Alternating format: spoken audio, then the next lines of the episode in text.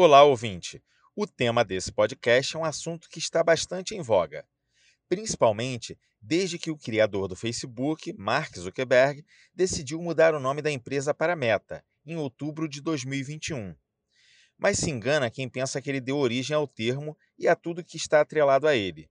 Os games já vêm apostando nesses dois mundos há anos, mas chegou a hora de incluir o metaverso no ambiente dos negócios também. As empresas de vários segmentos já começaram a apostar no digital, que é a integração do físico com o digital. Nesse podcast, você vai entender mais sobre o metaverso e como a sua empresa pode se preparar para esse futuro mais presente do que nunca. Vamos lá?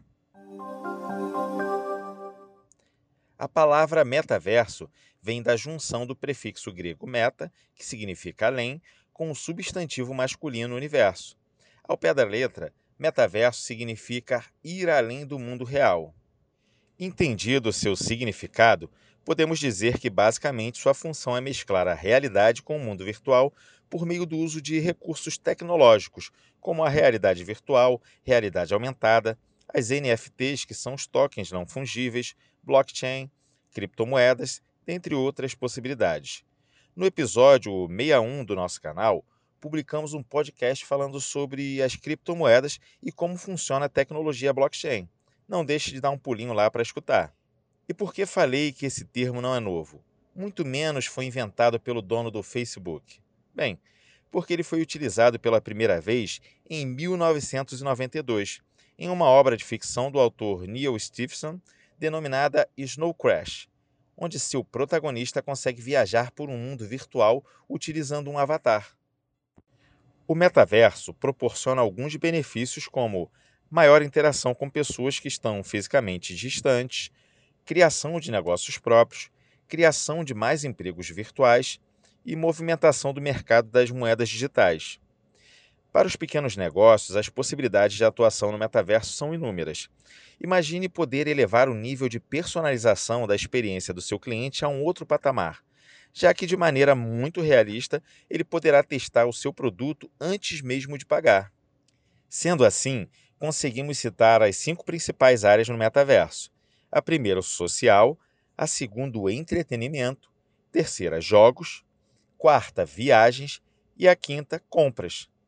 Porém, é importante pontuar que trabalhar com o metaverso nem sempre são flores, e existem muitos desafios a serem enfrentados, entre os quais podemos citar a compatibilidade.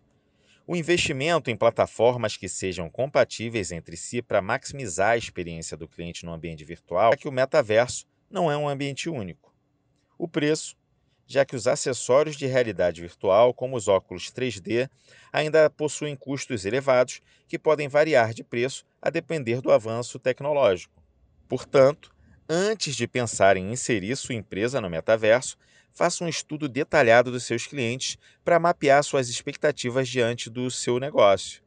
Tenha em mente que os consumidores não vão adotar o metaverso de uma hora para outra e que, ao fazê-lo, isso não será a solução dos problemas do seu negócio. Por fim, lembre-se que a inteligência artificial, embora tenha inúmeras utilidades, não é capaz de entender 100% as necessidades emocionais. Agora que você entendeu sobre o metaverso e as principais tecnologias que podem ser aplicadas ao seu modelo de negócio, é hora de pensar e avaliar se é o momento certo para colocar em prática alguma estratégia para inserir sua empresa nessa realidade. Gostou das dicas e quer conversar mais sobre esse assunto? Entre em contato com o Sebrae Rio por meio do nosso WhatsApp. O número é 21 96576 7825 e fale agora mesmo com um dos nossos orientadores.